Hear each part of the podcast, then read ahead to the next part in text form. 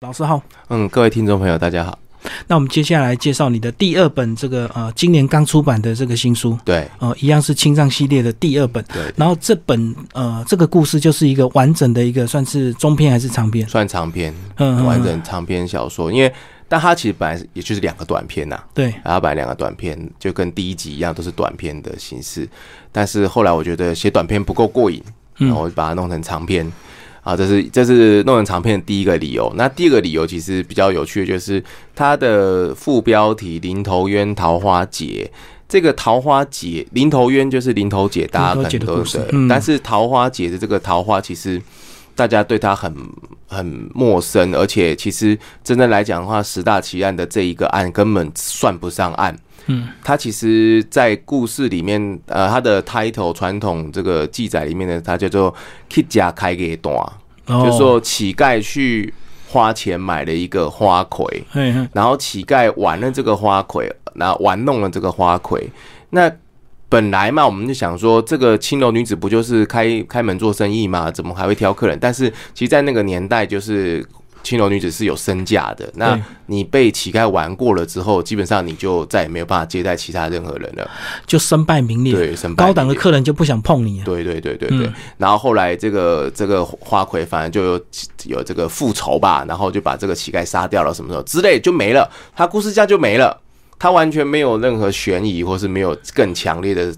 动机或杀机这样。嗯但我觉得，如果我让这个单篇，然后直接写成一个短篇，然后让它独立的话，会很无聊。对，所以我决定要把它打散重组，然后跟林头姐的故事绑在一个故事轴上面，这样子去谈它。嗯，所以变成两个女人的故事，把它结合起来就对了。对对然后对巧妙的运用这个呃小说的重组，嗯呃，跟创作的一个心思，让这个故事变得非常的精彩。嗯但是，一开始还是从这个呃桃花节这个主角开始。呃，你里面有形容她非常的漂亮，嗯那到底有多漂亮？漂亮到这个让很多这个政商名流嗯，想要捧她的场相。对，就是大家会一都想要捧他的场，而且就是我觉得，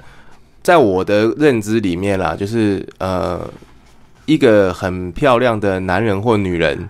他真正的漂亮不是他今天有很有一个很爱他或是很捧他的人，而是有很多个。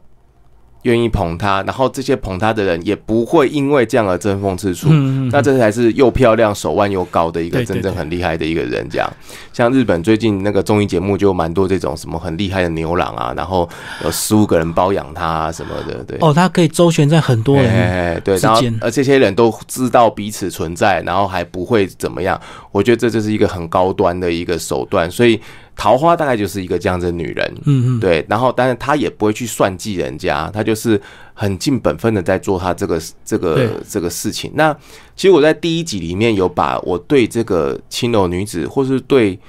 放到我们现代来看，就是性工作者的这个概念，其实我有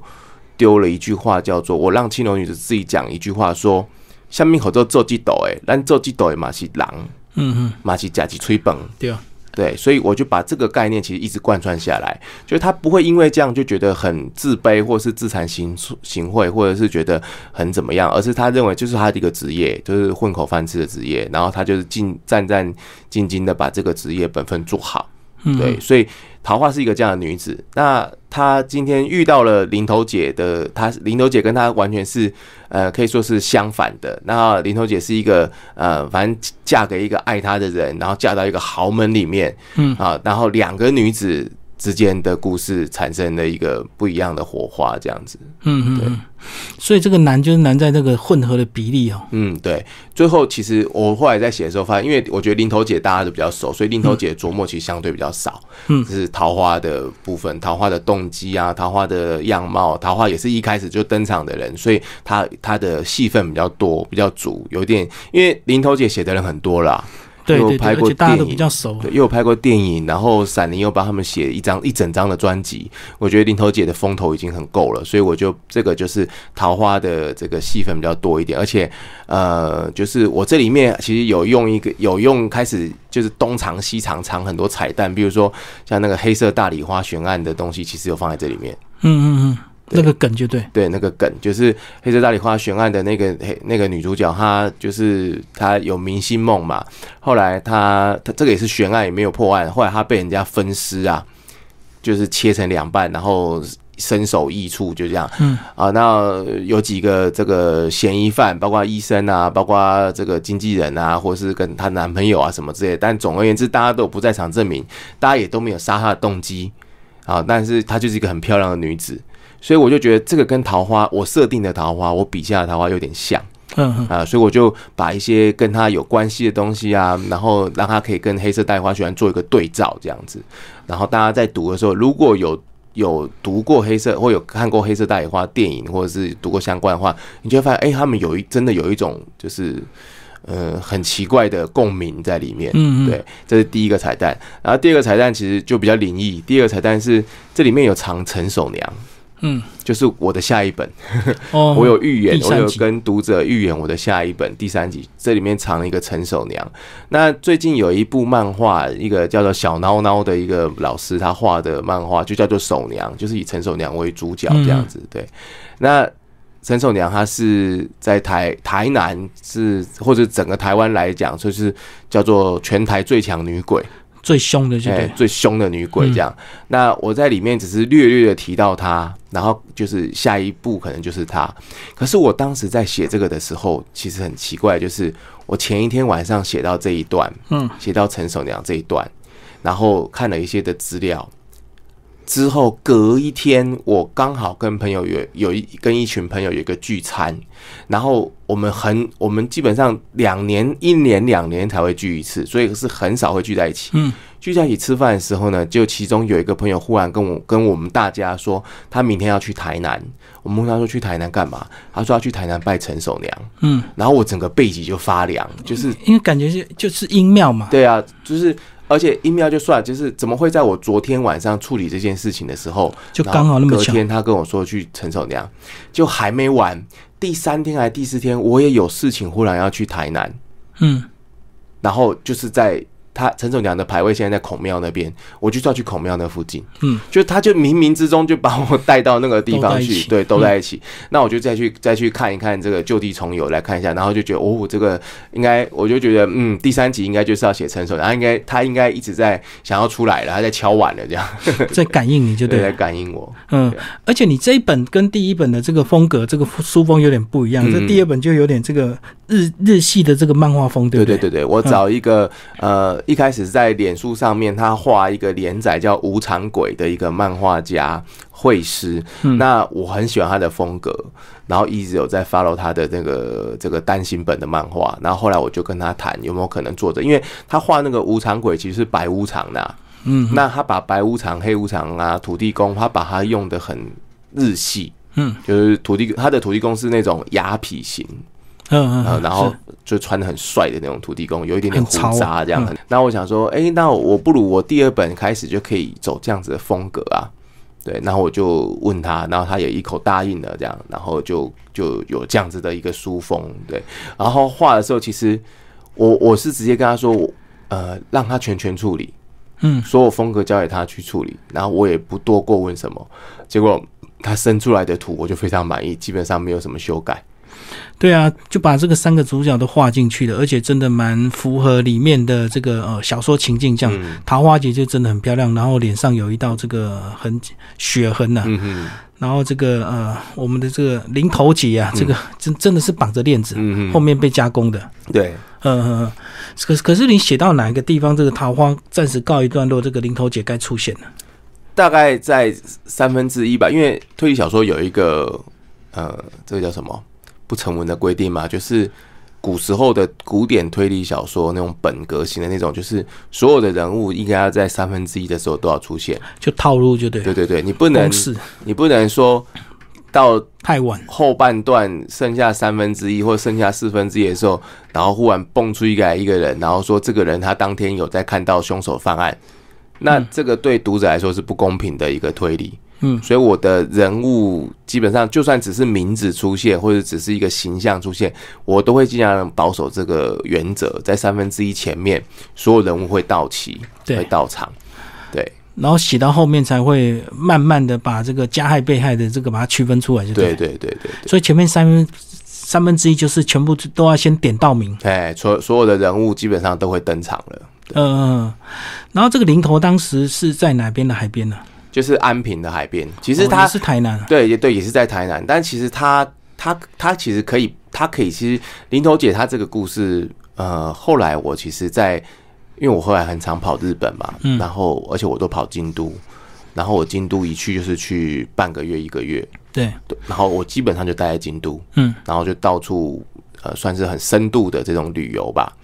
那后来我在京都也听到一个故事，就是在这个六波罗密寺那边附近有一家卖糖果的，他那个糖果是五百年前就开始卖糖果，就是卖很像我们那个黄金糖，就是很朴很淳朴的，就是糖。嗯，他这个卖糖的厉害的地方，就是说他五百年前为什么会卖糖卖到现在的，就是他有个传说，就是卖糖的老板有一天晚上看到一个女人，女人来跟他买糖，结果买了糖之后，隔天女人买糖的那个钱变成树叶，哦，跟林头姐故事一模一样，很像很像。对，后来我在发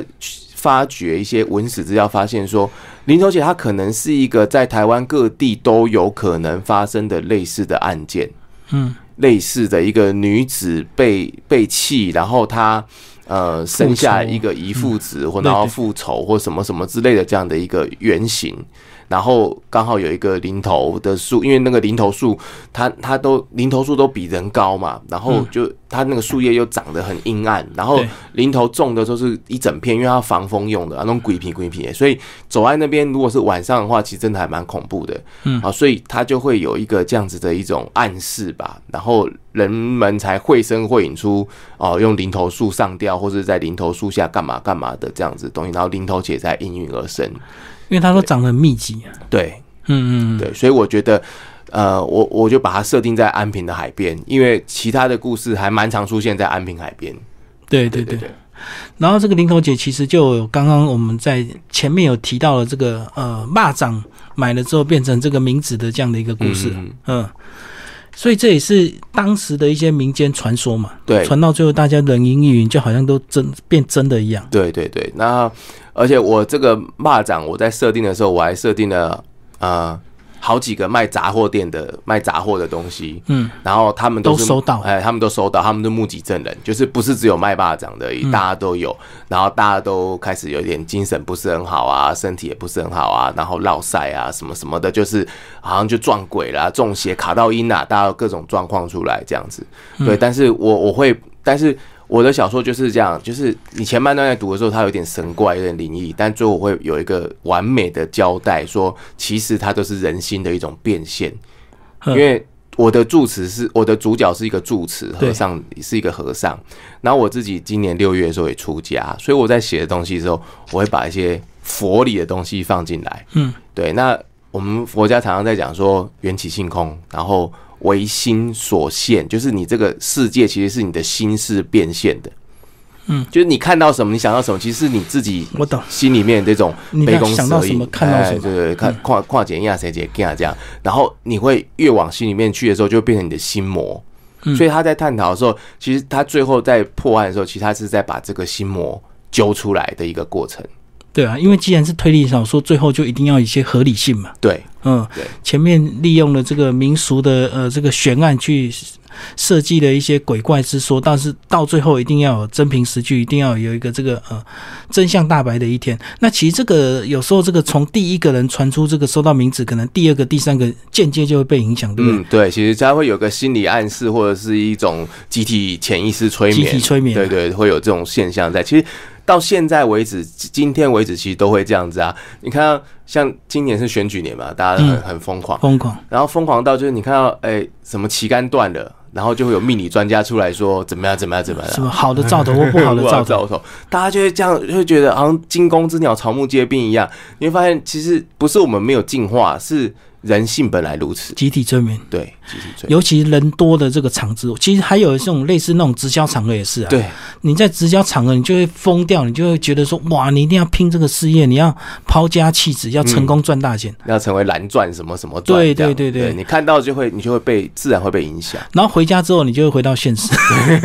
对就是你在现场会很疯狂，因为对大家都真这的么疯狂。对，嗯，到回到家之后，就发现你会认清那个现实。你还是平常那个样子，其真实的不会因为你一个人怎么样，生活就有什么改变。嗯，对，对对对，改变一定是要这个一点一滴累积下来的，绝对不可能突然就赚大钱这样。嗯对，嗯，好，那其实呢，呃，从这个故事里面到最后是怎么样的真相大白？其实呢，呃，这本书当然是呃非常推荐给我们的听众朋友，而且你是不是也是期待说大家可以从你这个小说有兴趣之后，回头去翻录一些我们台湾的典故，对嗯我不要一直只这个看这些欧美的一些鬼怪这样。嗯，其实我写到第二本之后，我就觉得我第三本或者以后吧，别的创作案，别跟这个青藏住持没有关联的，我会很希望可以写成像像我非常风靡的美式影集是那个美国恐怖故事，嗯嗯嗯，对我我已经他也到第九季了，我已经第九季最近才刚一看直在完，追，对不对？对我追之外我还重刷。嗯，我已经三刷了，就是从第一季去看三遍这样，然后就看你看完之后，你就会发现说，它不是它就是跟我的小说有一个很大的共通点，就是它不是完全的空穴来风，嗯嗯它就是基于某一些以前在美国发生过的恐怖的事件，对，包括一些什么北卡罗来北卡罗纳州那个一百六十四个那个这个英国来的拓荒者人间蒸发，嗯就一百四十六十几个人，他们搭了船在这边，然后想要拓荒，但是他们一直遇到原住民的阻挠，然后他们没有办法拓荒。他们在等待救援的过程当中，呃，反正饥寒交迫就对。结果最后救援队员终于来了，结果这一百六十四个人全部消失，找不到他们去哪里，留下他们住过、用过的餐具啊、遗迹什么的，可是找不到他们到往哪个方向去，再也没有人找到这一百六十四个人。然后唯一找到的就是在那个树上刻了一个，一直刻刻了好多个叫做 c o l o r t o r a n 的一个一个很像咒语的东西，不知道什么意思的东西。嗯然后就有人说这一百六十四个人是触怒了当地的神灵，然后被抓走了。嗯对，然后他就流传下来之后，他呃，美国恐怖故事的第六集就在演这个这个东西。那我就觉得台湾台湾被抓走就是模型啊，对对对，对，那这个能不能写成推理小说？目前模型啊那在台湾的运用都是恐怖，嗯但他没有帮你推理，我现在有啊最近那个红衣小女孩，但他就是恐怖 啊，对对对他就对是对灵异啊，他没有办法第给一你集一第二个集，他没有办法给你一个就是科学推、的理嗯推理的，然后证明实据的，其实是怎么样的一个解答。我觉得这当然是一个很艰难的工程，可是我可能会尝试看看做这样子的，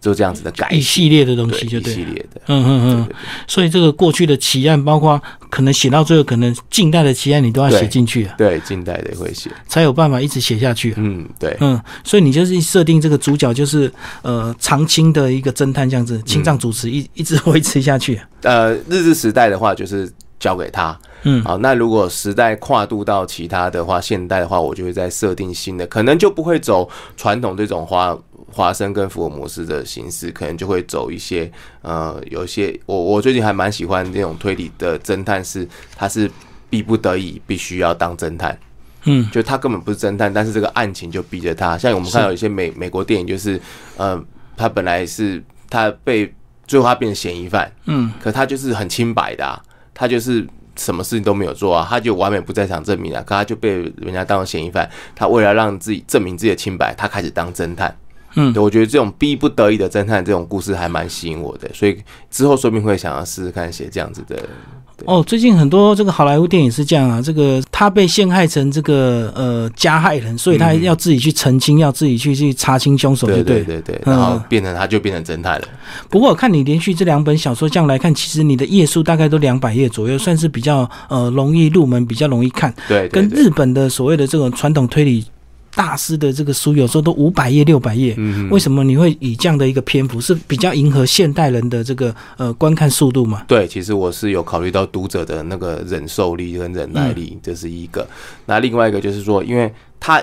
它是一个时代作品，它是一个又跟现代又有点脱节的一个东西，所以它更需要比较短小精悍的篇幅去去诉说一个故事。如果写现代的话，可能前面。可能不用一两千字，读者就可以带入到情境里面啦。因为我哦就现代，，我们就活在当下。对吧？那我这个可能写到三五百字，大家可能都觉得还会津津有味。可是如果是那个过去的话，他变成说，他可能会读到一个东西，他会卡住，他还不知道什么是画玲珑，下面是杂谁，对因为对里对，面有没杂谁，下面是杂谁。嗯，那什么出现那个什么那个针线几毛钱，他就会他就会卡住。那为了不要让它卡太久，所以就把篇幅弄比较短。就带过就对。对你就是你不懂没有关系，你看下去，你大概知道是什么，那就可以过了，它就有个情境氛围就好了。对啊，你就讲到，其实你这本书的特色就是你还有一些这个